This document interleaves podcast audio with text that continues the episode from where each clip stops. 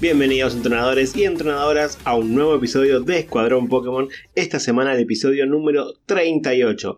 Mi nombre es Jonah y como siempre estoy con Sebi. ¿Cómo estás Sebi?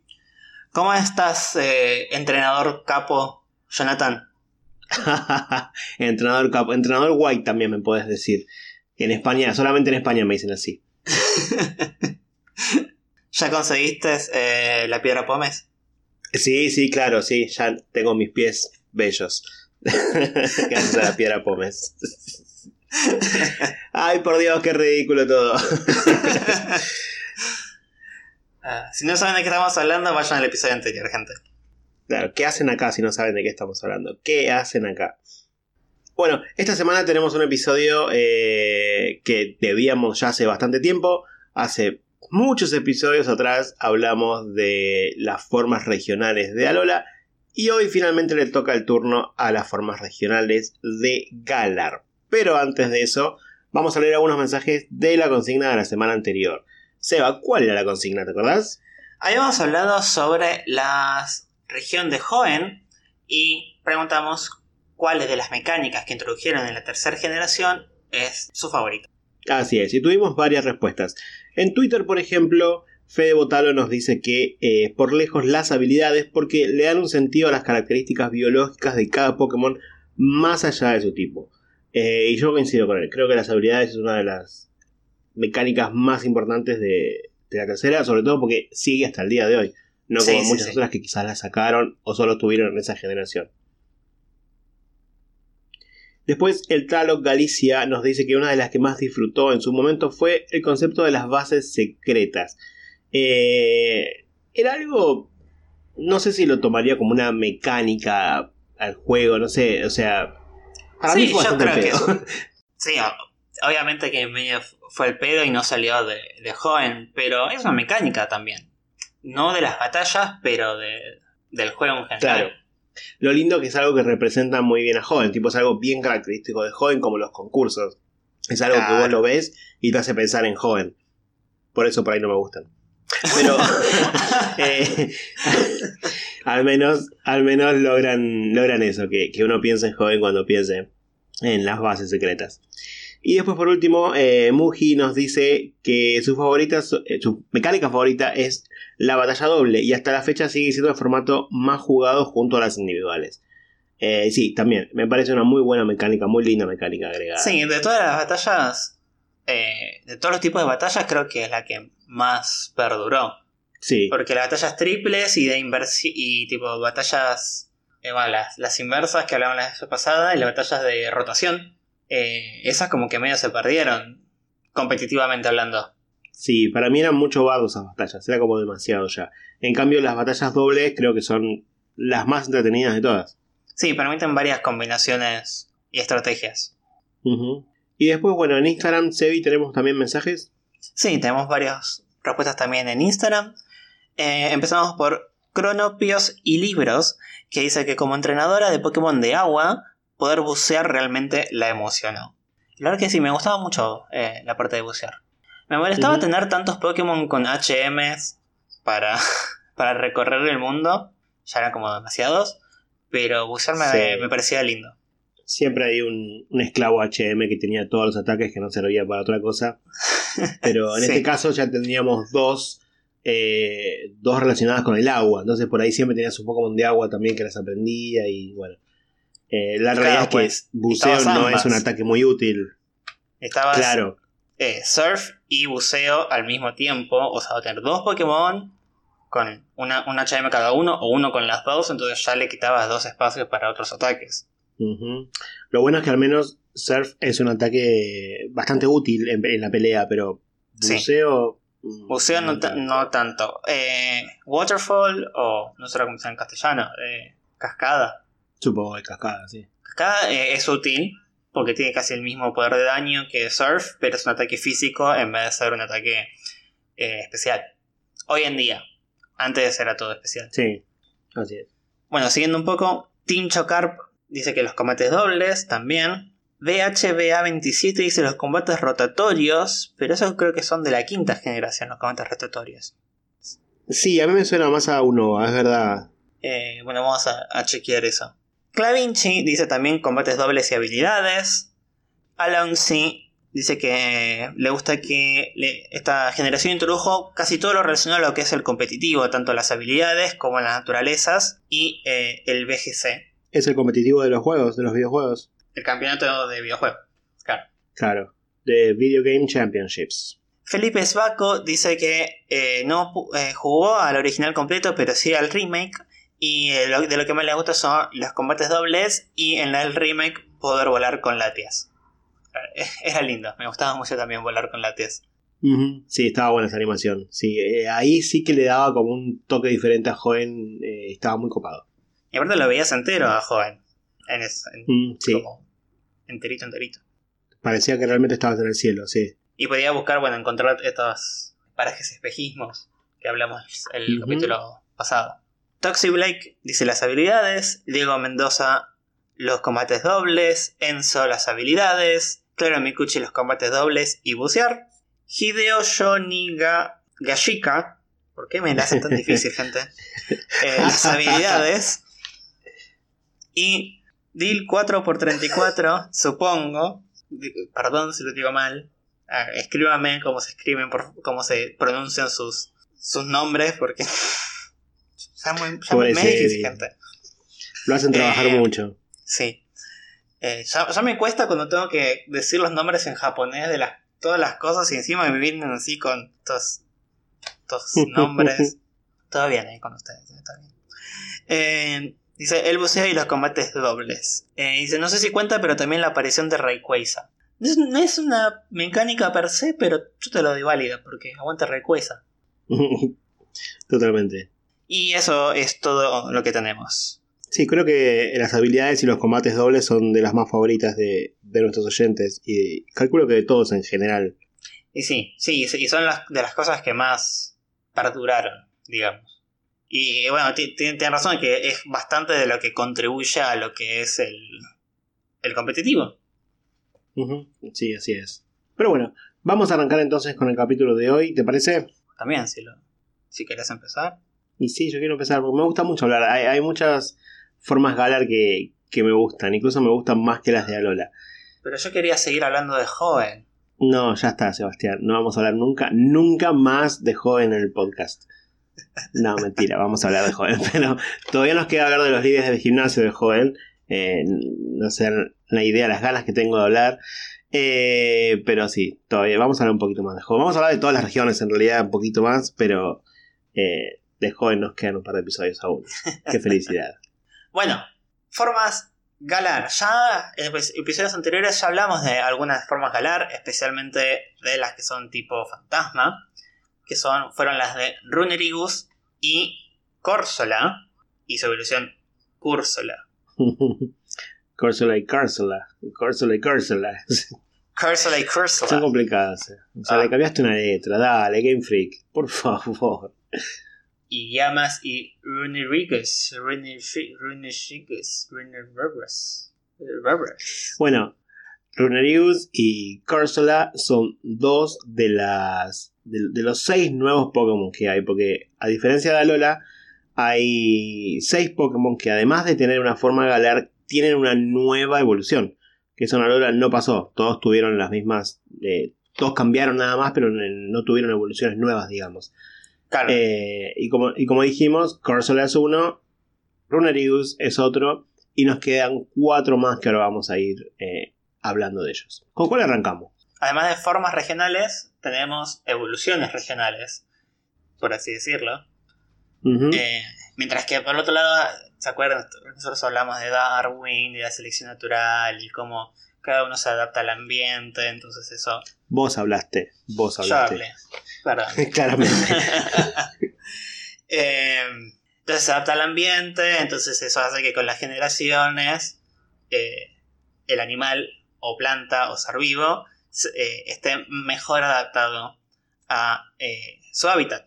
En este caso, no es solo eso, no es solamente, por ejemplo, que tenemos la misma especie que en dos regiones distintas adquiere capacidades distintas, aunque sigue siendo la misma especie, serían como subespecies en este caso, porque, no sé, llamas de un lado y llamas del otro, ambos son llamas, pero al evolucionar distinto, este es un ejemplo de lo que se llama evolución divergente. O sea, un punto en común y de ese punto en común salen dos ramas distintas. Por un lado, un sarcófago, por otro lado, una runa. Mm. Eh, esto lo llama. Después hay otro tipo de evolución que se llama evolución convergente, pero este no hay tantos ejemplos en Pokémon. Sería, que sería como sería como quizás como muchos Pokémon evolucionando en el mismo. ¿Es un ejemplo de eso? Me imaginé que sería al revés, pero no, creo que no hay, no hay, a ver, no se me ocurre, creo que no. Obviamente que no pasa esto tampoco en la vida real, tampoco es que distintas especies evolucionen la misma, sino que es algo que es convergente, es que aparecen los mismos rasgos en dos especies distintas, independientemente, por ejemplo, las alas de las aves y las alas de los murciélagos. En ambos grupos surgieron las alas independientemente uno del otro. Eso sería evolución convergente. ¿Sabes qué? Lo único que se me ocurre así de evolución convergente o lo más parecido es eh, Flapple y el otro que nunca me acuerdo el nombre, pobrecito. Cuando adquieren su forma Gigantamax, los dos son iguales. Ah, claro, también eh, Toxtricity. Las dos formas también tienen la misma forma Gigantamax. Exacto. Flapple y Appleton, ahí está. Los dos son dos Pokémon diferentes. Eh, eh, o sea, Applin evoluciona en cualquiera de los dos. Ahí hice un ejemplo de evolución divergente, como decías vos, ¿no? Y luego los dos, al tener su forma Gigantamax, vuelven a converger y ser. Eh, tienen exactamente la misma forma. pero es raro porque siguen siendo el mismo Pokémon, no sé, es medio, medio bizarro. sí, como medio raro. bueno, entonces, como les habíamos comentado, Básicamente Córcela es un arrecife de coral muerto por el calentamiento global, blanqueado, blanquito y muerto porque es tipo fantasma ahora. Y triste. Eh, Habíamos marcado que estaba muy triste. Claramente estaba triste por el calentamiento global. Pero bueno, ya perdió Trump en Estados Unidos, así que quizás puede alegrarse un poco. Quizás el planeta no esté tan perdido. Puede ser. Y por otro lado, Runerigus eran estas piedras rúnicas que eran depositadas por vikingos para honrar a sus guerreros caídos. ¿Sí? Mm. Y a diferencia de los sarcófagos, que todo lo que es maldiciones de los sarcófagos eh, es más que nada de la cultura popular, no había escritas literalmente maldiciones en los lugares de, entierro, sí había maldiciones en algunas piedras rúnicas. Entonces, tiene un poco más sentido eh, esto que la piedra rúnica atrape el alma del pobre Yamask eh, y se vuelva esclavo de la piedra. Pero no es el único Pokémon basado en vikingos en la forma de Galar. No, no. Tenemos también a uno de los favoritos de, la gente, a Meowth, y a su nueva evolución Berserker. Em, los dos están basados en un, gato llamado Norwegian Forest Cat, o gato del bosque noruego, supongo, eh, que son gatos, son bastante comunes los gatos, solo que tienen en la cara, tienen como bastante pelaje y lo que parece, lo que hace que parezca que tengan barba. Eh, de ahí, de ahí es, es, como el rasgo más característico del Meow de Galar y de Berserker. Además de eso, Berserker tiene en las orejas, si ustedes ven la, la parte de arriba de la cabeza, tiene como si fuera un casquito vikingo. Claro, el casco vikingo, el, el que dio a conocer la cultura popular, en realidad. Así es. Em, además de que los gatos que nombré recién eh, se decía que son descendientes de los gatos que viajaban con los vikingos, a Berserker le dieron este diseño en la cabeza, con lo cual está claramente relacionado con ellos. Está bueno porque eh, el pelaje negro que forma el casquito también como que le cubre los ojos y tiene como el, medallón o la moneda característica de Meow también incrustada, incrustada en, incrustada en el casco. Eh, y no sé, está, está bueno el diseño del Berserker, me gusta. Es como un homeless vikingo. me quedo con Wolverine, viste, como que aparte le salen las, las garras de las manos para atacar. Sí, me, hace acordar mucho a eso. Eh, bueno, los vikingos eran, además de bueno, una civilización que se la conoce por ser bastante violenta en general, o al menos es lo que dicen las víctimas de los vikingos. ¿Alguien le preguntó a los vikingos? Ah, claro, hasta la fama hecha de dormir. Se lo consideran como violentos y bárbaros, también por eso Berserker eh, deriva de la palabra en inglés berserker, que es como esta, esta, furia ¿no? Eh, que, que, agarra y, rompe todo. Y además los, vikingos se los conocen por ser bastantes expertos en lo, que es el acero y el hierro en general, ¿no? bueno, lo que sería la, herrería y el, forjado de armas, que bueno, eh, esto hace que tanto Meowth de Galar como Berserker adquieran el tipo acero, en este caso. No todo lo contrario al refinado Meowth de, de Alola. Claro, Meowth de Alola que se supone que descendía de los reyes, en un regalo de los reyes, y de repente tenemos a este que parece nada que ver a un rey, todo lo opuesto. sí. Bueno, se dice que tanto el Meowth de Galar como el Meowth cantoniano no se llevan muy bien. Y tampoco se llevan bien Berserker y Persian. ¿Por qué será? ¿Por qué será? Es tipo el príncipe y el mendigo. Aunque ellos se llevaban bien. bueno, siempre la lucha de clase, viste cómo es la cosa. la lucha de clase también está presente en Pokémon, sí. Eh, bueno, actualmente Meowth es el único Pokémon que tiene dos formas regionales. Eh, y además tiene una forma Gigantamax, o sea que es como bastante un, récord. ¿Qué más querés, Meowth? ¿Qué más querés? Algo más. Le faltó la mega evolución. Tiene una, una evolución regional. Tres formas regionales. Forma Gigantamax. Ah, no sabía que era tan popular. Bueno, hay que ver en los próximos juegos, en la próxima generación, qué nueva mecánica incluyen, así como vienen incluyendo cosas diferentes en cada juego, eh, y ver si a Meowth le toca de vuelta. Es que ya está, para mí cada vez que salga un nuevo juego tiene que haber un nuevo Meowth. Si no hay un nuevo Meowth me voy a enojar. que haya un Meowth de cada tipo. Bueno, vos mencionaste a eh, el príncipe y el mendigo hace un ratito. Sí. Tenemos también un rey en los Pokémon de Galar. Mm, así es, sí. Uno que fue presentado el más nuevito. hace muy, muy poquito, sí. Creo que ya todos saben que estamos hablando claramente de Slowking, que ya su nombre lo dice que es el rey. Aunque en esta forma de Galar, creo que Slowking en sí no es el rey, porque el que manda es otro. Puede ser, puede ser. En Galar, principalmente en la isla de Armadura, viven unos Slowpoke que se alimentan de no sé, como unas hierbas que hay solo en esa, en esa región. Sí, unas semillas. Claro, que esto hizo que evolucionen, no evolucionen tipo Pokémon, sino que cambian su, fisionomía y dejen de ser tipo agua y pasan a ser solamente tipo psíquico. Y también le da una coloración un poco distinta tanto en la cabeza como en la cola, un color medio, medio dorado, ¿no? Que hace también un poco referencia a lo que está basado, que toda la línea de Slowpoke, Slowking y Slowbro están basados en los hipopótamos, especialmente los hipopótamos pigmeos. Y los hipopótamos suelen tener, viste, como manchitas arriba de la cabeza, en el lomo.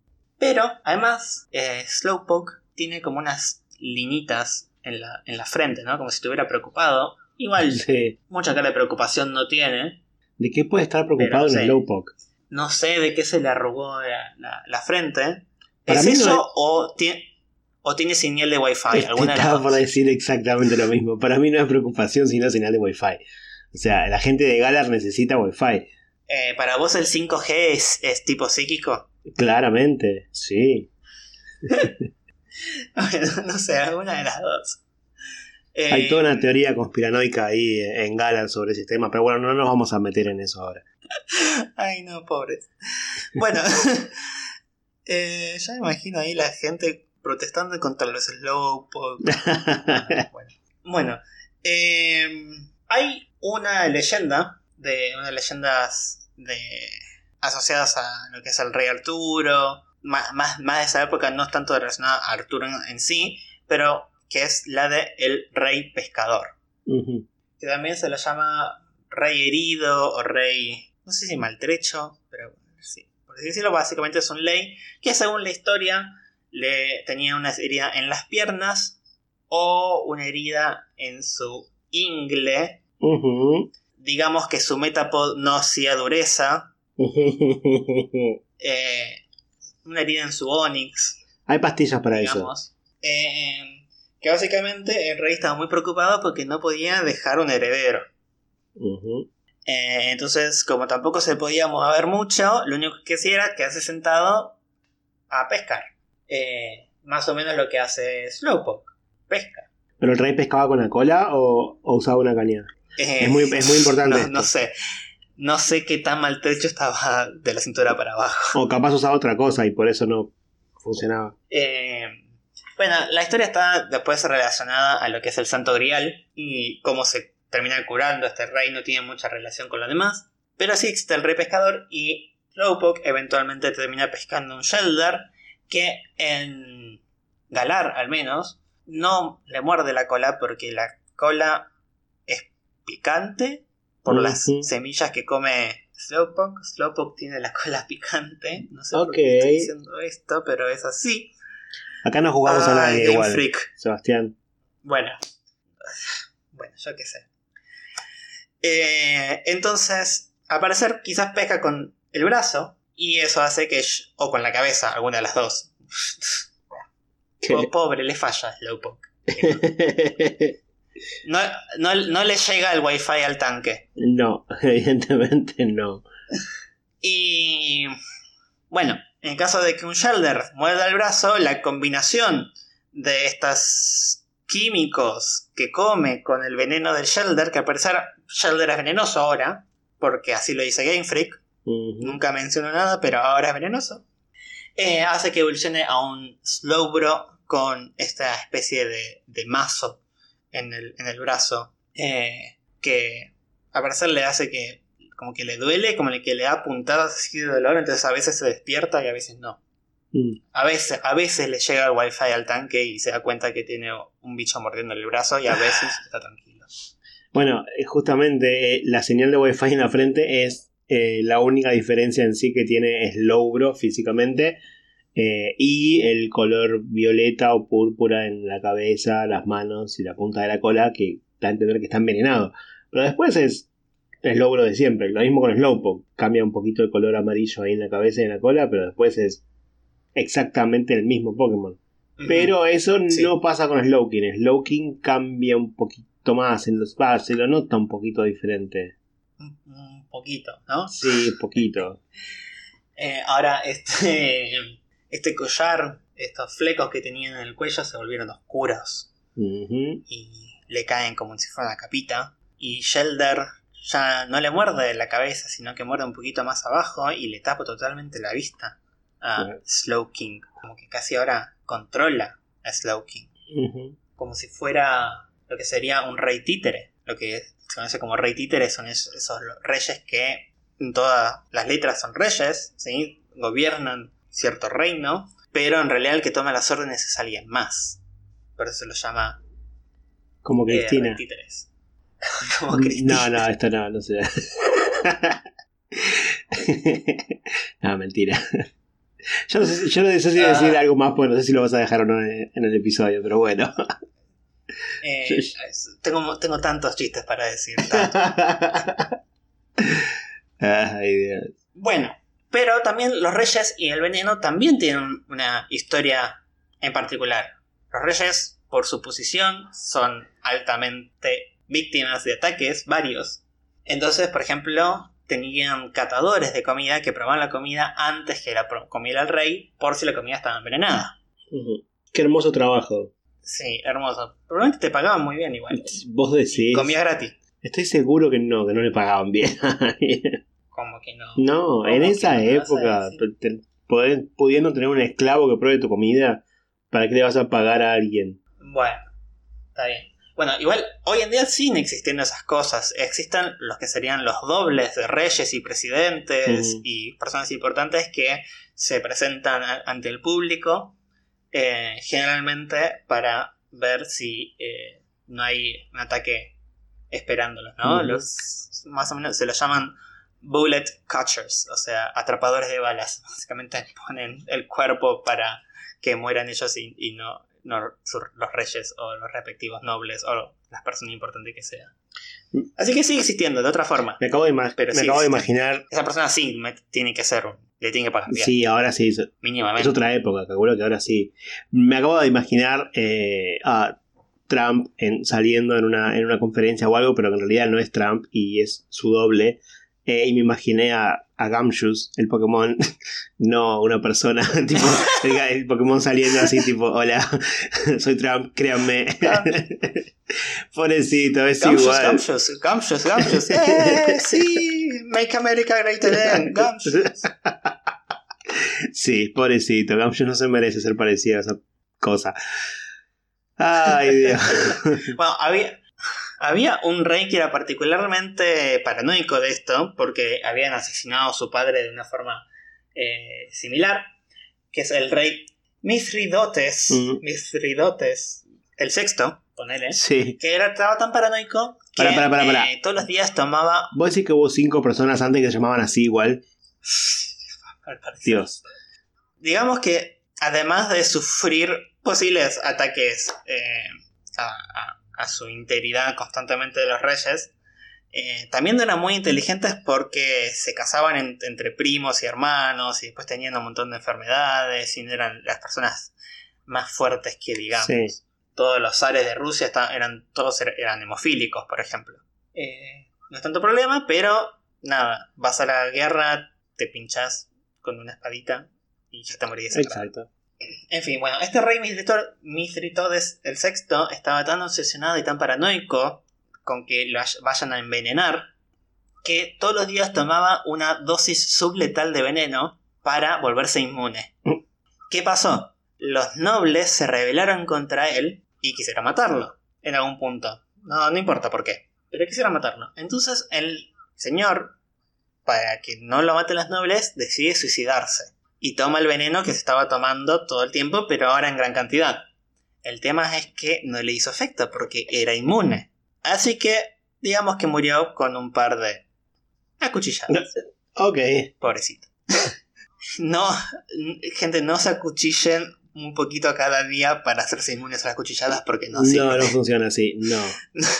no es como el señor Burns buscando la cura a, a 15 cuchilladas. Ya encontramos la cura para 13. Tampoco aconsejamos tomar veneno en pequeñas dosis, no, no estamos sugiriendo eso. No, tampoco, por favor. Por favor. Nunca, nunca sabes con, qué veneno te van a tomar. Nunca nos hagan caso. Te van a querer matar. tampoco.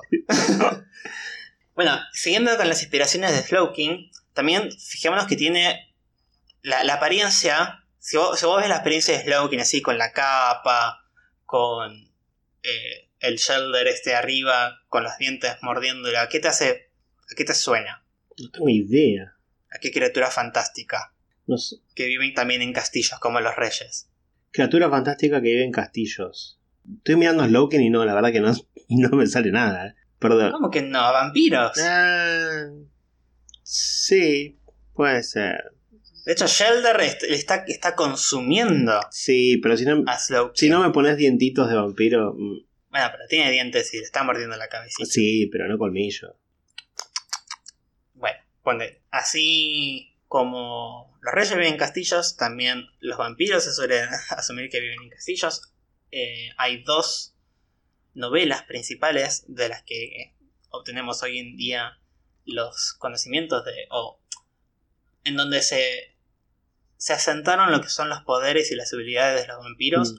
Una, la más conocida, es Drácula, pero no fue la primera. Crepúsculo estuvo antes. Hay otra novela de, de, vampiros que vino antes de Drácula, que se llama Carmila. Eh, que básicamente trata sobre una eh, historia lésbica entre una vampiresa y una mujer. Donde también se. Ahí empieza lo que sería el lore de los vampiros, que después Drácula toma y expande.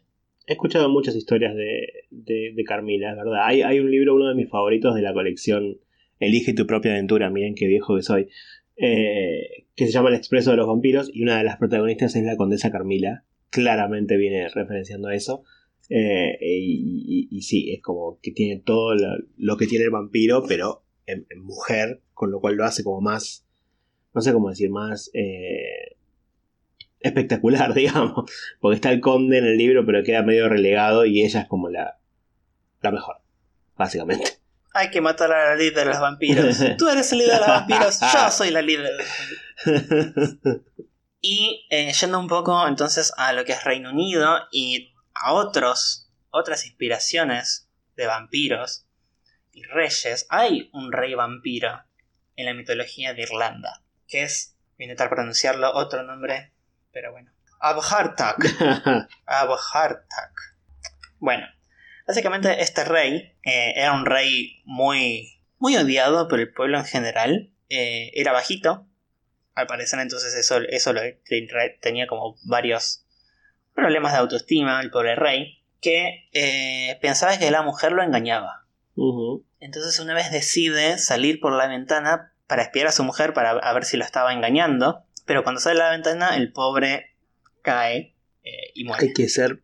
Entonces estaban todos ahí bien contentos porque bueno, el rey nadie lo quería, entonces nada, lo entierran y todos felices. A la noche siguiente, el rey se aparece, despierto, por la ciudad y iba visitando las casas de sus plebeyos con un cuenco de madera pidiéndoles sangre. Eh, y una vez que le daban la sangre, el señor se la tomaba enfrente de sus plebeyos. Como medio raro, porque era un vampiro, pero como que... Era reeducado. No le sacaba la sangre, como... claro, como que le pedía por favor, pero más o menos como siendo un rey, el por favor es casi inexistente. ¿no? bueno, entonces, ¿qué hacen? Con este, lo, lo mandan a matar. Porque ya estaban cansados que viniera todas las noches a pedirle sangre. eh, lo mandan a matar, lo entierran, y a la noche siguiente vuelve a aparecer el rey pidiéndole sangre a cada uno. Si, lo si murió una vez, lo enterraron y salió de ahí, ¿qué te hace pensar que si lo matan y lo entierran no va a volver a salir? Bueno, la, gente de ese entonces, bueno, no sabía cómo, funcionaba los vampiros. Fuego, el fuego mata todo. Entonces van a eh, consultar a un sabio para preguntarle cómo hacer para eliminar a, este rey vampiro. Entonces el sabio les dice, bueno, que eh, lo que tiene que hacer es clavarle en el corazón una espada de madera eh, hecha de la madera de un árbol sagrado y una vez eso enterrarlo cabeza abajo y tapar al final el hueco con una gran piedra. Y así el rey no los dejó, los dejó en, paz. No volvió a levantarse. Mm. Y al parecer, el lugar donde está enterrado es un lugar que existe, o al menos es lo que dice la gente. Sobre ese lugar hay un árbol. Y, al parecer el árbol no cede. Una vez quisieron talar el árbol y cuando eh, estaban serruchándolo con una sierra eléctrica, la sierra se traba sale disparada y le corta el brazo a la persona que quería talarlo. Y la sangre cae sobre la piedra y la piedra absorbe la sangre. chan, chan, chan. Qué jodido este rey, ¿eh? este jodido. Bueno, eh, entonces tenemos esta historia de rey vampiro que viene de Irlanda y también quizás se conecta un poco con la que es Slowking, porque la habilidad de Slowking es, una vez que entra en batalla, cura las, eh, los cambios de estado de los eh, aliados. Esto como esto de quizás de revivir o volver a cero, podría estar inspirado en esto. Y a la vez el ataque especial de Slowking lo que hace es baja 3 puntos de, de poder al último ataque que usó el contrincante. Muy útil. Lo que también podría hacer esto de como chupar la vida o sacar energía, ¿no? del vampiro. Bueno, siguiendo un poco esta línea de, reyes y cosas del estilo de la nobleza, tenemos a un Pokémon que, más que nada su evolución, eh, nos habla un poco de, un noble, ¿no? De un caballero. Estamos hablando de Farfetch. Farfetch es un Pokémon que en Canto, su versión original, no evolucionaba. Un Pokémon normal, volador, no evolucionaba. Lo único que servía era para hacer un, estofado. Eh, ya, viene con, ya viene con la verdurita y todo y su versión de Galar incluso trae una verdurita más grande, con lo cual es muy muy útil. Eh, Farfetch justamente tiene un... Eh, ¿Qué sería un puerro, no? Una cebolla de verdeo, no sé qué, qué tipo de verdura es. Sí, sí, sí. Bueno, vamos a decirle cebolla de verdeo. Son los dos muy similares. Eh, probablemente sea un puerro, pero creo que el puerro y la cebolla de verdeo como están bastante familiarizados. Bueno, le, voy a decir puerro porque es la palabra. el puerro aparentemente los puerros de Galar son gigantes, no sabemos por qué. Eh, Y por este motivo Farfetch es como más fuerte y adquiere el tipo lucha, a diferencia del tipo normal que tenía en Canto. Lo que no sé por qué evoluciona a Sirfetch, que es un Pokémon hermoso.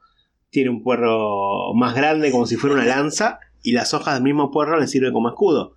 O sea, tiene, el tipo tiene en la mano derecha una lanza y en la mano izquierda un escudo. O sea, anda a hacerle algo, es un genio. Eh, evoluciona en él cuando en una pelea te mete. Farfetch te mete tres ataques críticos. Y luego la pelea evoluciona. Es como muy raro ese, ese, método evolutivo. No, no, entiendo por qué.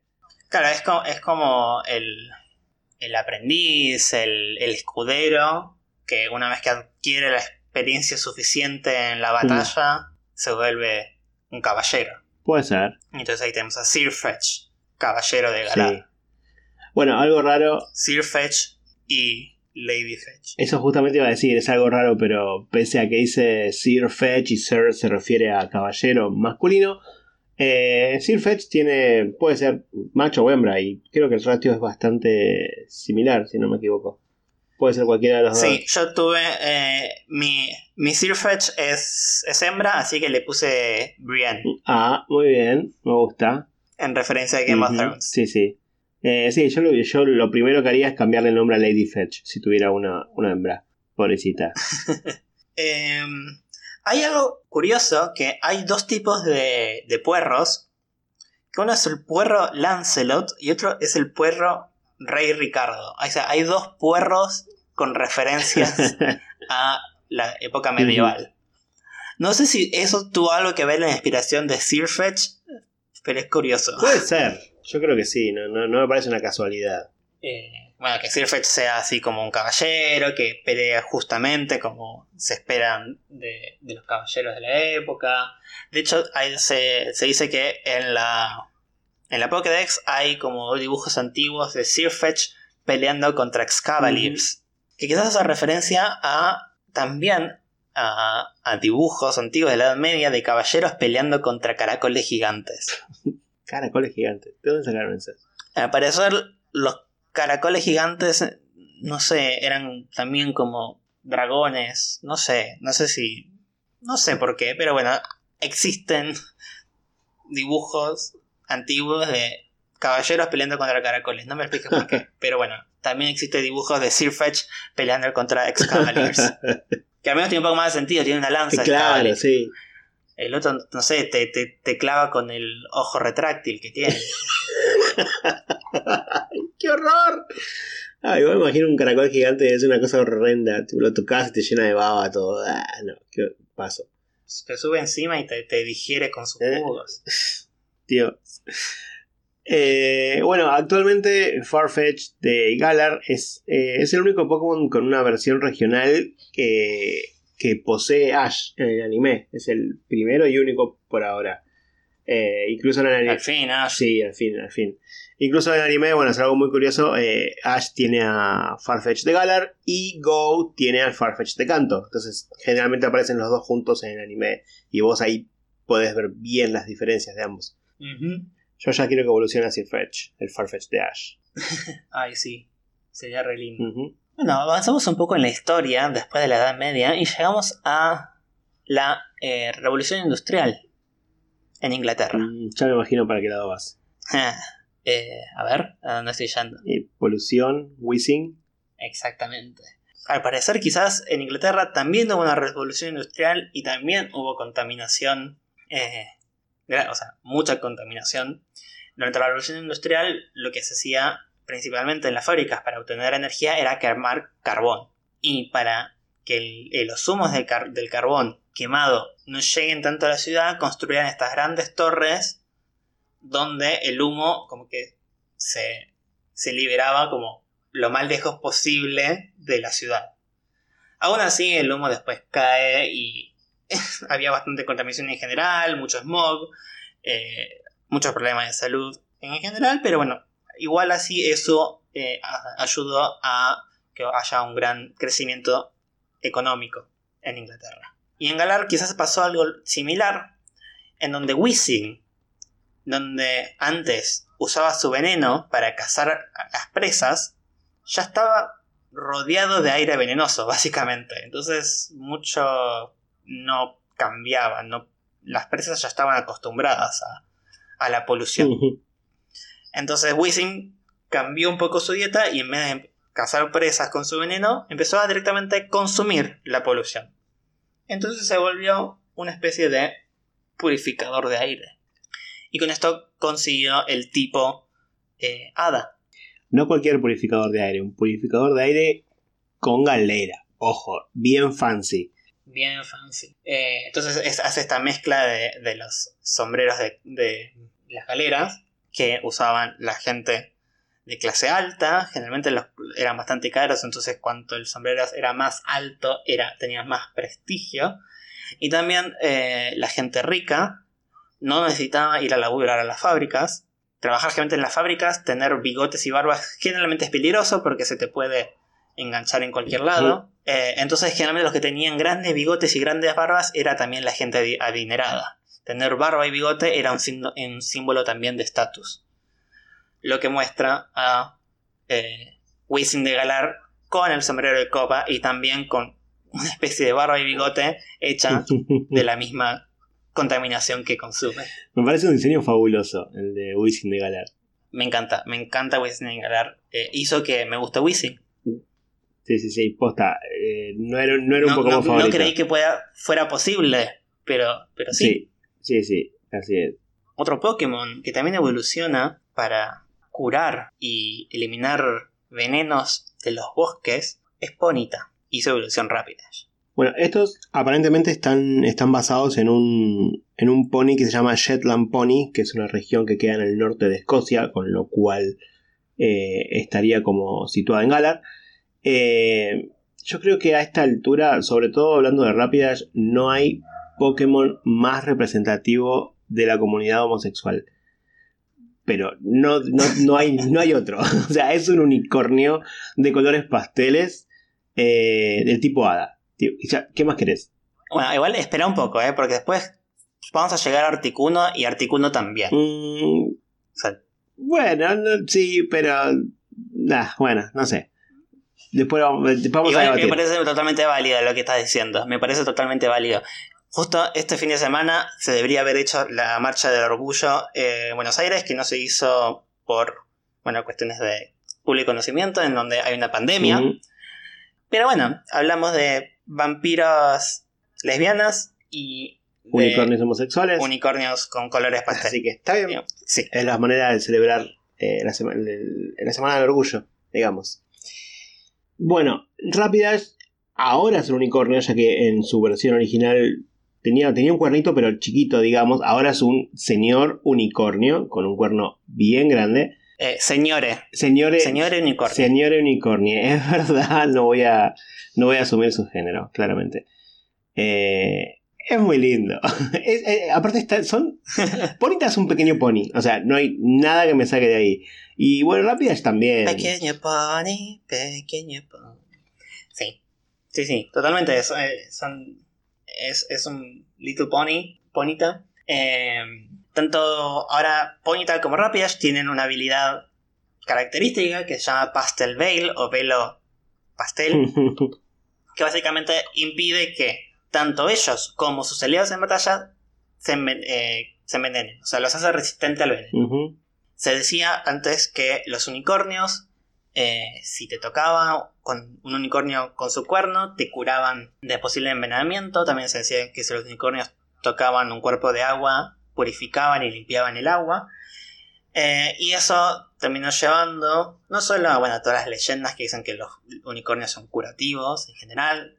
Si todos leímos Harry Potter, bueno, el primer libro habla sobre el beber sangre de unicornio te vuelve inmortal, por así decirlo. Pero eh, lo que hizo que en la Edad Media, aunque no existieran los unicornios y existiera la leyenda de que los unicornios curaban malestares, hizo que haya un gran tráfico de, por un lado, eh, colmillos de elefante y marfil y cuernos de narval, mm. que se los vendían como si fueran cuernos de unicornio, para curar enfermedades, que no hacía nada, pero bueno. Eh, capitalismo, vender lo que sea, crear una necesidad y después venderlo. En fin. Eh, por eso Se vuelven así como una especie de, de unicornios, que ahora son tipo principalmente psíquico, que supongo que es más que nada por un tema de juego.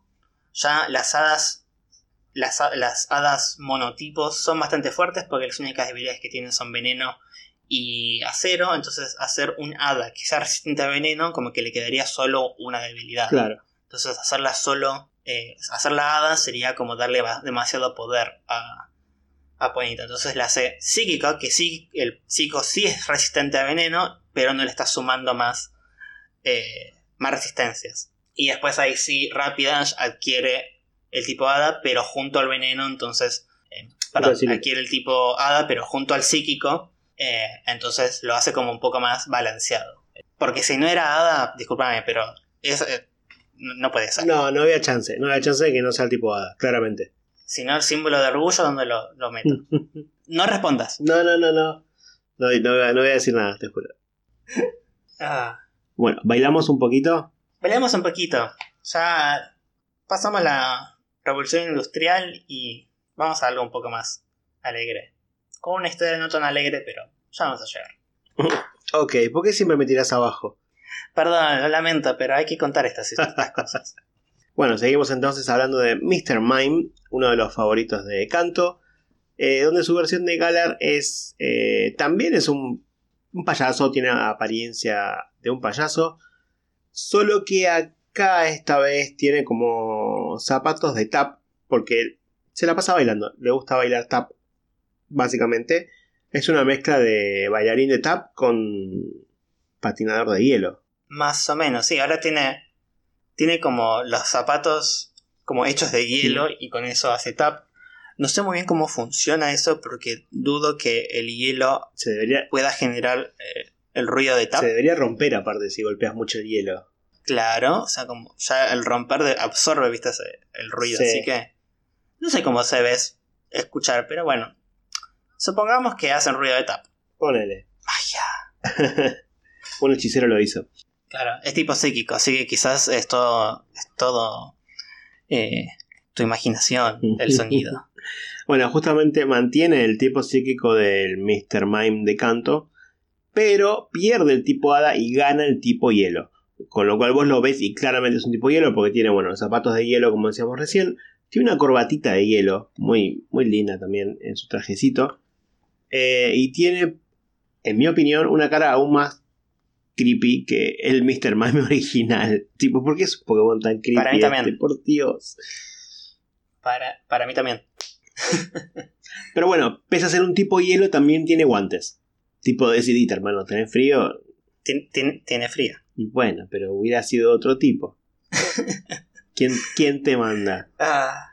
bueno, entonces ahora, perdón, tenemos que ir a la parte más bajonera, por así decirlo. a ver que aunque el tap parece así, tipo, bien alegre y pulón para arriba, sus orígenes no lo son tanto. ¿Por qué? ¿De dónde surge el tap? ¿De dónde surge este, este baile con los pies para hacer básicamente música con los pies?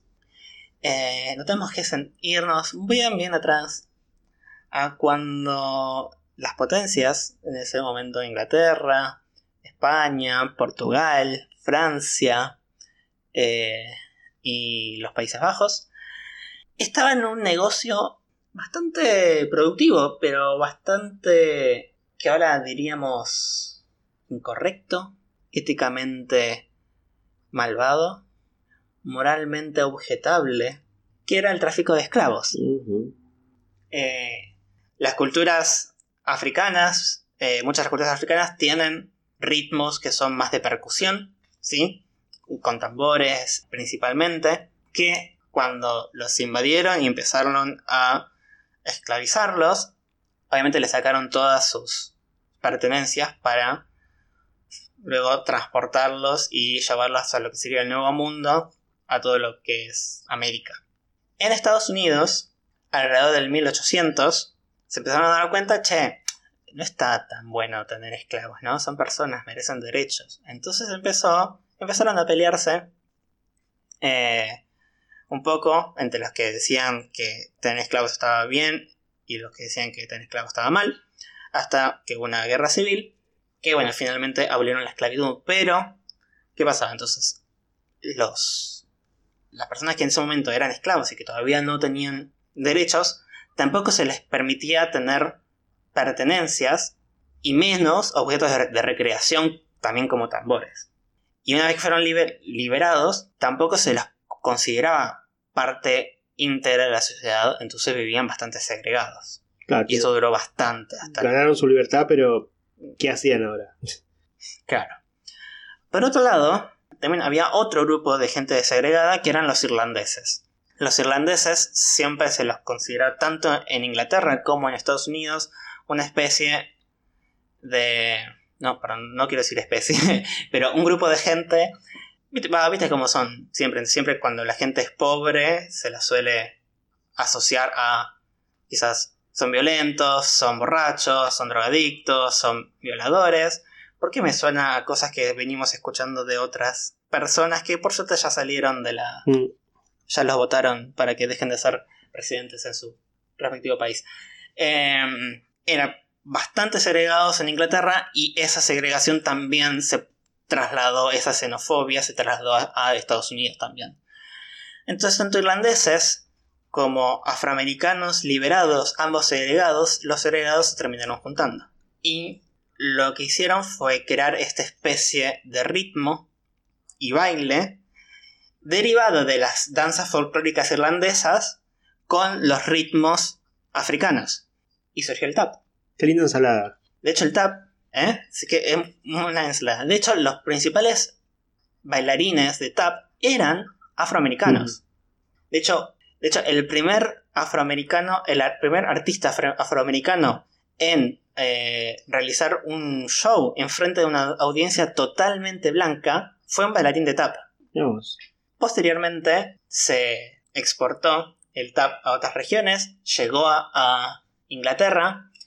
Eh, de hecho, Frank Sinatra, el famoso cantante, invitó a una pareja de hermanos afroamericanos a eh, bailar con él mientras él cantaba a bailar tap. Y los hizo también bastante eh, famosos también en, Inglaterra. Hasta que llegó a Charlie Chaplin. Charlie Chaplin era un gran actor de cine, era principalmente pantomimista, o sea, realizaba su, técnica de actuación era con la pantomima, porque estaba en, en películas mudas, y aún así, aún cuando se creó la tecnología para crear películas con sonido, se siguió prefiriendo realizar películas mudas porque ese era su fuerte. Crear historias, mostrar historias con la expresión corporal y no tanto con eh, el habla. Y también bailaba tap. Entonces ahí es cuando se conectan un poco las dos cosas, el tap con la cultura inglesa. Y entonces Mr. Mime, que también es un mimo y se dedica a la pantomima, ahora realiza baile, tap, y luego evoluciona en Mr. Rhyme, que es está claramente inspirado. Evoluciona en, Chaplin, claramente, sí, evoluciona directamente en Chaplin. Así que, esa es un poco la historia del tap. No sé si se puede considerar apropiación cultural eso, pero bueno, Chaplin fue uno de los mayores eh, comediantes y de la historia hasta ese momento. Mm. Y popularizó mucho lo que es el tap también. Así es. Por su cuenta. ¿Vos sabes por qué los Mime Junior de Galar evolucionan en, el Mr. Mind de Galar sin tener ellos una forma propia de Galar? No. Pasa, igual pasaba lo mismo también con Cubone, con Pikachu, con Execute, como eh, Execute en, en, Alola, que ellos eran exactamente iguales y después evolucionaban.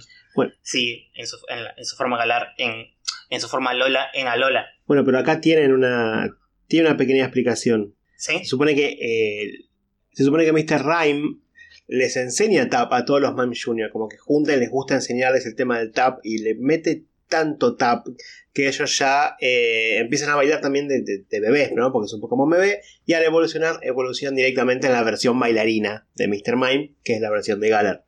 Es como toda una cadena, ¿no? Tipo, raro, porque Mr. Mime les enseña tap para que ellos después evolucionen en Mr. Rhyme en algún momento, como todo un círculo medio raro, que tipo, ¿qué fue primero? Un, ciclo. Bueno, ese creo que también, eh, si volviendo a Charlie Chaplin, que era principalmente panto, pantomimista, pantomimo. O sea, e- esa era su fuerte y después le agregó el tap, así que como que puede ser algo por ese estilo. Ujú. Mime Jr. empieza siendo un mimo y luego aprende a bailar. Vamos a pasar a otro género musical, un Ah, poco más actual y un poco más para mover la cabeza en forma rebelde, para sacar la lengua. Sacar la lengua y, y hacer pogo. Estamos hablando de Zigzagoon y sus dos evoluciones en este caso. Zigzagoon es uno de los que tiene dos evoluciones ahora. En realidad, Linun es el que gana una nueva evolución que antes no tenía.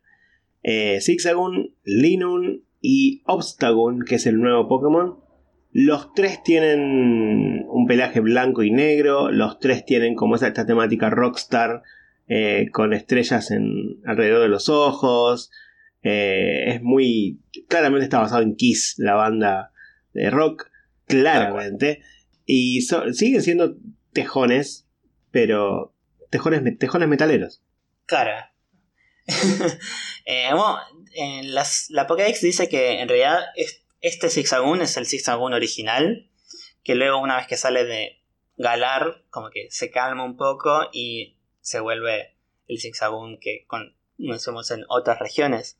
Que también un poco marca la diferencia, lo que es- este sería como un mapache más real y después el Zigzagoon en realidad no está basado en un mapache, sino que está basado en lo que se llama el perro mapache japonés, que no es un mapache, pero se le llama mapache porque es parecido. Y mientras que el Ainun, que ahora tiene también un color blanco y negro, es mucho más parecido al tejón melero, el típico tejón de Inglaterra, mientras que el Ainun original es un tejón japonés de más color pardo, ¿no? Haciendo esa, esa diferencia. No tienen relación biológica, evolutiva per se, pero acá le dieron como que salió de Galar y después se volvió en la otra, en la otra forma más tranquila. Igual, a- igual suelen robar cosas eh, los Zigzagoon y los Lainun, pero son como más calmados, ya no le gusta tanto el, el rock. Escuchan música clásica. Eh, japonesa, no sé, al menos. Y bueno, en, en Inglaterra se creó lo que sería el género eh, rock metal o, o el metal, por así decirlo, que luego fue exportado a Estados Unidos, en Estados Unidos se adoptó, se lo mejoró y en Estados Unidos se creó la banda Kiss. Entonces, si bien Kiss no es per se eh, británico o británica, eh, el género musical sí. Entonces, como el género musical es de Inglaterra, pero la banda más conocida del género es americana, bueno, decidieron hacer esta, esta especie de mashup, ¿no? De todas las nuevas evoluciones de las formas regionales, Obstagoon es la que más me gusta. De las seis nuevitas, es la que me gusta. Y fue el- uno de los primeros que entrené eh, cuando me compré los nuevos juegos. Eh, me encanta, me encanta. Es una especie de, de bully, patoba. Sí. Pero no me había dado cuenta hasta este momento todo lo que Linun necesitaba evolucionar. No me había dado cuenta. ¿Qué necesita para evolucionar en Obstagoon? No me acuerdo. Ya te lo busco. Eh, mientras tanto, Obstagoon también parece estar basado en lo que sería un Gnoll, G-N-O-L-L, que es una criatura con una hiena humanoide. Eh, también eh, originalmente es de un autor británico, pero después se hizo bastante famoso o más reconocido por lo que sería eh, Calabozos y Dragones. Dungeons and Dragons es una de las bestias que se pueden encontrar en, en el juego, pero es como un Gnoll con, mezclado con punk rock, ¿no? Molestos, rebeldes. Bueno, evolución a nivel 35 no le hace falta nada excepto evolucionar, eh, me- mejor dicho, subir de nivel de noche. Es lo único que le hace falta. Ya me parecía que no, nada, ningún objeto, nada raro. Eh, simplemente cuando le velea de noche, después del nivel 35, evoluciona Linun o Linun de Galar a Obstagoon. Sí, Inun se había quedado como en una especie, en una segunda etapa. O sea, necesitaba una segunda evolución. Sí, sí, sí, se, sí. se había quedado ahí como en el medio. El otro día vi eh, en. No me acuerdo en qué, en qué parte del juego, no sé si en los créditos de, de la nueva. De la nueva expansión, no me acuerdo si lo había visto antes, eh, como una banda formada por cuatro Pokémon. Obstagoon, obviamente, tiene el Ah, micrófono, está cantando. ¿Sabes que no me acordaba de eso? Lo vi, es como que lo vi ahora y fue como. Esto yo lo había visto, ¿no? Como que me sorprendió y a la vez no, como no estaba seguro. Pero es, es muy bueno. Es muy bueno. Sí, Austin cantando, los dos Toxtricity tocando la guitarra eléctrica y el bajo, y Rillaboom tocando la batería. es espectacular. Muy bueno, muy bueno. Eh, y después hay un Pokémon que me gusta, pero no entiendo la conexión con Inglaterra. Intenté buscarla, no la entiendo, que es la de Darumaka y Darmanitan. Uh. Que em, primero, veamos las, las, formas originales de las dos, que son estas dos que estos Pokémon que se introdujeron en la quinta generación, que están basados en las muñecas Daruma ya no se entendía mucho qué hacían en Unova, ¿no? Porque son como bien japoneses. Eh, el diseño, el, origen, todo. Entonces es como que era raro que, se, que se metan en la región que... Justo en la primera región que no está basada en Japón. Pero ahora le vuelven a dar una forma en otra región que no está basada en Japón. Y es como medio, medio extraño. Sí, sí, sí, es, es, es medio extraño. Eh, ya vamos a llegar quizás a, lo que fue Unova en general, que fue un juego que como que rompió varios esquemas al ser la primera región basada en otro, lugar. Quizás no estaban tan acostumbrados en hacer todos Pokémon basados en la región. Eh, pero bueno, sí, estaba este, este, Pokémon que tiene mucha más conexión con la mitología y el folclore japonés que estadounidense. Bueno, estas, estos muñecos de Aruma, eh, según la creencia, vos compras una de estas muñecas a un templo y eh, en, año nuevo y seteas un objetivo para el año, ¿no? Es como nosotros cada vez que hay un año nuevo decir, bueno, este año voy a ir al gimnasio, voy a adelgazar y después no haces nada. Bueno, eh, lo haces y lo mismo, pero te compras una de estas muñequitas eh, de Aruma. Entonces seteas los objetivos y cuando seteas el objetivo le pintas uno de los ojitos a lo largo del año, si llegas a completar el objetivo que te propusiste, pintas el otro, eh, el otro ojo y así completas la muñeca. Me imagino yo en una casa llena de muñecas todas tuertas, porque no, nunca llegas a pintar los dos ojos.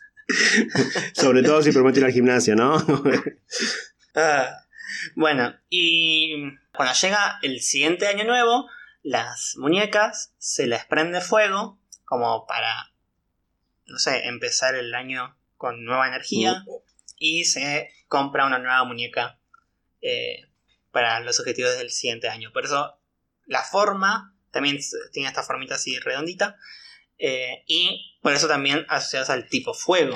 En sí, bueno, esa, esa sería la tradición, pero derivada de una historia de una especie de, de monje, era un monje persa que fue fundador del budismo, lo llama budismo zen.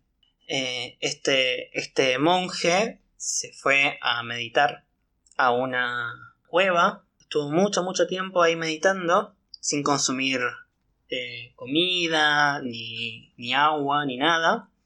Y todo ese tiempo que pasó meditando hizo que perdiera los brazos y las piernas, porque no los usaba, básicamente. Por eso la formita de eh, cuando tiene la habilidad ¿Cómo se llama la habilidad? Zen Mode. El modo Zen, como que se vuelve. O sea, los brazos y las, piernas como que se juntan al cuerpo y pasa a estar inmóvil. Porque viene a representar este modo Zen de este, de este Buda que, No Buda, este es este monje que inauguró o, fundó el budismo Zen. Eh, ahora, ¿qué pasa? En Galar pierde el tipo fuego y se vuelve tipo hielo. Son básicamente iguales. Sería como. Yo la única conexión que hay es que son muñecos, pero ahora en vez de ser muñecos que se prenden fuego, son muñecos de nieve. De hecho, el modo Zen sí, es claramente un muñeco de, de nieve. es claramente un muñeco de nieve. Pero no es necesariamente algo británico o inglés. De hecho, asocio más los muñecos de nieve con Estados Unidos que con Inglaterra. Sí, totalmente. No, no sé por qué lo habrán incluido justamente a este Pokémon, habiendo tantos Pokémon que le podían dar una forma regional, que hayan incluido a Drumaka y a Darmanitan es, es raro. No estoy diciendo que no me gusten, porque de verdad creo que hasta incluso me gustan más las, nuevas formas, pero no las entiendo. No, sí, no, yo, yo, tampoco. O sea, también me gustan. Eh, también me gustan más. Darumaka siempre me gustó, me pareció muy tierno Darumaka en las dos, en las dos versiones. Darmanitan no tanto, me gusta más Darmanitan de Galar, Eh, pero sí, mucho no, veo la conexión con, Inglaterra. No. Bueno, y creo que nos falta solo un Pokémon sí. para mencionar. Así es. Nos queda, eh, el último Pokémon es Stunfisk. Este Pokémon también originario de la región de Unova, la quinta generación, que tenía el tipo tierra eléctrico y ahora en la versión de Galar eh, pierde el tipo eléctrico, es incapaz de producir electricidad, eh, pero gana el tipo acero. Si vemos el diseño de Stunfisk es claramente una trampa, esas trampas para, para osos, donde que siempre en las películas algún, algún salame se agarra el pie y eso. Sí. Eh, y, encima Stanfix pasa a formar parte de la, familia de Pokémon que engañan a pobres entrenadores eh, pensando que ven un objeto, una Pokébola en el suelo y en realidad es un Pokémon, como hacía Voltorb, como hacía Amungus, eh, no, Fungus en realidad, y ahora también lo hace Stanfisk. Porque tiene la boquita, como la trompita, con forma de Pokébola y es lo él se entierra en la tierra, para la redundancia, se entierra dejando solamente la, boquita afuera. Eh, y en cuanto uno pasa por arriba y pisa, tac, te cierra y te agarra la pata y te come. no sé si te come, pero al menos. O sea, eh, ahora es literalmente una trampa. Sí. O sea, los otros te, te, acercabas, bueno, Voltor explotaba, pero este es literalmente una trampa. Una trampa de osos. Que en realidad, ¿sabes que las trampas de osos no fueron originalmente para osos? Ah, no, no sabía eso. Eh, sino que se crearon para eh, cazadores, cazadores furtivos. Para justamente, si las pisaban, que eh, atraparlos. O sea, se crearon para cazar cazadores. Muy bien. Más o menos, era para atraparlos, a menos para inmovilizarlos. Las trampas tienen un agarre muy fuerte, pero las trampas originales y casi, casi todas las trampas no tienen esos dientes que, que se conocen a las trampas de osos. Mm. Los dientes se agregaron en las películas más que nada. Eh, la trampa no intenta lastimar, sino intenta atrapar. Intenta eh, apretar la pierna o la extremidad del de, cazador o el animal para dejarlo inmóvil y atraparlo después más fácilmente.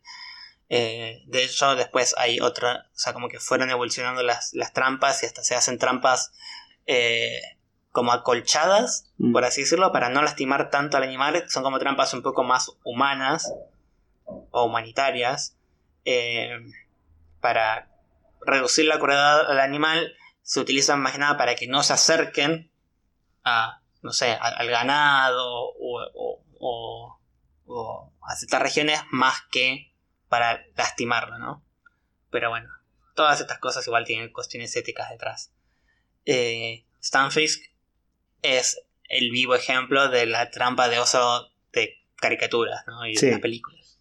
Qué violento igual los juegos, ¿no? Tipo, uno va caminando por ahí, va a agarrar una pokebola, pum, le explota en la cara. O te quiere cortar la pierna o te paraliza. Como que es muy el mundo es peligroso, el mundo de Pokémon es peligroso. Claramente. Eso, ya, lo sabemos. Es, peligroso, uno tiene que tener cuidado, uno no tiene que dejar que tu hijo de 10 años vaya por ahí caminando solo por toda una región que no sabes. En la segunda generación al menos tienes un celular para preguntarle cómo está. En la primera era como vayuno a saber. bueno, sí, ya hablamos del tema de los malos padres Sí, espero no verte en las noticias. Si te veo en las noticias, ojalá es porque hayas sido campeón, no por otra cosa. Eh, suerte, no sé. Cambiate la ropa interior todos los días, pero andate. Pero nada, ya estoy cansado de cocinarte, ¿no? Anda, anda a pedirle a alguien más. Qué fácil es criar hijos así. ¿Cuenta como criar? Eh, ponele. Lo raro es que ningún pibe del mundo Pokémon dice, ah, mis padres me abandonaron, me largaron así al mundo. Todos vuelven a la casa después de años y, hola mamá, como si nada, es como... Qué raro, la gente ya sabe que vive así. Y la mamá, oh, volviste, qué bien, no te mató ningún Pokémon. ¿Cuándo te vas de vuelta? Qué bueno, qué, qué lindo. No, no, tenés ninguna, ninguna charla más, no, cambia el, speech de tu madre porque tu madre no te quiere hablar, básicamente. No tenés nada más para hacer en tu casa y te vas de nuevo. Y sí. Yo me imagino, tipo, cuando en cuanto salís de vuelta, uff, se fue este pesado, ya puedo volver a hablar de la, con normalidad. ya está, ya puedo, ya puedo volver a entrar a Tinder y conseguirme otro chongo. Ay, Dios mío. Bueno, eh, eso ha sido todo por hoy, ¿no? En cuanto a los Pokémon regionales. Eso fue todo. Pero bueno, antes de irnos, nos vamos a dejar con la consigna de la semana. Eh, esta semana la consigna es: así como tenemos a Mr. Rhyme, Sirfetch, Berserker, Corsuda, Obstagoon y Runerigus, queremos consultarles. ¿Qué Pokémon creen que necesita una nueva evolución regional? Así como ellos tuvieron su, nueva evolución, ¿qué otro Pokémon que ya tenga una, una forma regional o no? No importa qué Pokémon quieren que tenga una nueva evolución. ¿Y dónde vamos a dejar la consigna, Seba? La podrán encontrar en nuestras redes sociales que son Twitter Escuadrón Poke y Instagram Escuadrón Pokémon. Y para cualquier cosa que nos quieran comentar, citar, eh, recomendar amigos, pueden usar el hashtag Escuadrón Pokémon. Así es. Y bueno, ya ha sido todo por hoy.